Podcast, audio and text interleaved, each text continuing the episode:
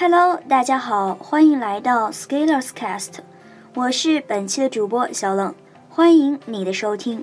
如果你喜欢我们的节目，欢迎关注我们的微信公众号 Scalers Talk，Scalers S C A L E R S Talk T A L K。本期节目呢，我们将继续和你分享 Scalers 的文章。今天我们来谈一谈计划的安排与执行。试想一下，你是否有过这样子的状态？一天早上醒来，突然不知道自己要做什么，拔剑四顾，心茫然呀。好不容易才想到，原来我要做这个，于是收拾了一会儿，开始干活了。做完这个事情。又忘记下一个要做什么，好不容易熬到了晚上了，于是你对自己说：“我辛苦了一天，好好放松一会儿，刷了一个晚上的美剧，或打了一晚上游戏。”那你是否也有过这样的状态？第二天的计划，其实你在前一天晚上就已经安排好了，早上睁眼后的第一件事情，就是按照计划表上的安排执行。完成一件事情后，休息一会儿，接着做下一件事情。当你通透的完成了计划表上的事情，你发现，哟，居然到晚上了。于是你感叹时间过得好快。在你睡前，你再整理一下今天的一些收获和明天的安排，于是就安然入睡了。那么，状态一是一种相对松散的状态。状态二是紧凑的状态，这里我们倒不是说状态一就有多么不好，状态二就多么牛逼，因为生活毕竟是要张弛有度的嘛。比如你在休假的时候，或者给自己一个轻松愉快的周末，那状态一就很不错啦。但是现在问题来了，我们很容易陷入状态一而不能自拔。哪怕我们很努力的想要脱离，但是这就像上坡的小球，没有一个外力，一不留神就滑落到原地。今天我们要讨论的就是计划和执行。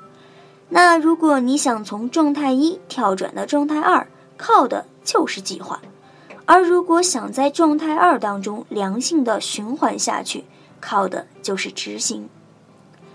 计划是一种预先的安排与展望，是突破时间局部性的一种有效方法。计划会让我们在专注于手里工作的当下时，仍然有可能抽离出来，看到这一整天的行动脉络。从更宏大的角度看，当我们开始计划一件事情，我们便把到达目的的地图装在了心里。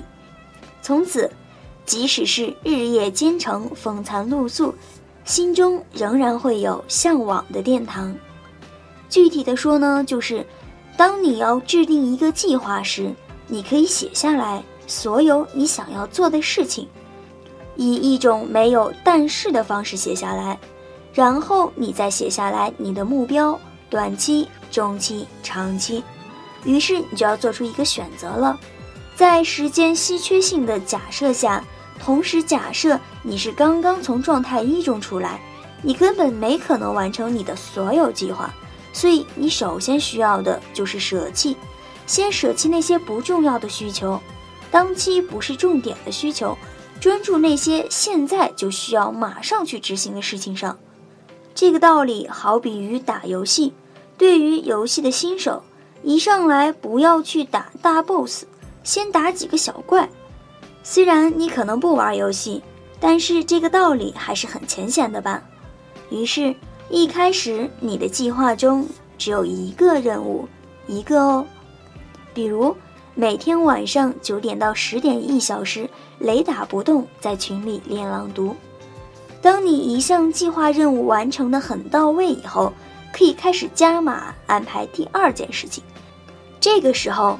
千万要注意准确评估任务的完成时间，可以先安排时间多一些，然后再根据你的完成情况去调整。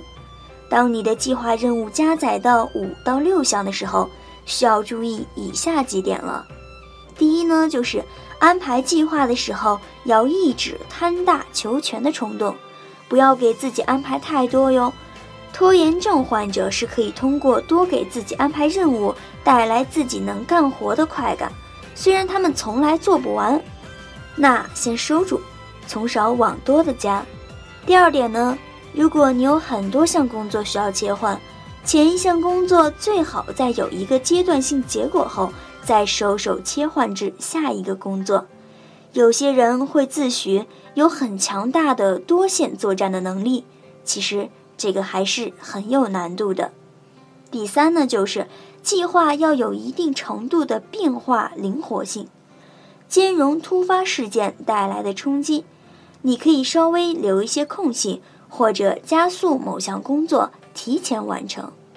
第四，执行是关键。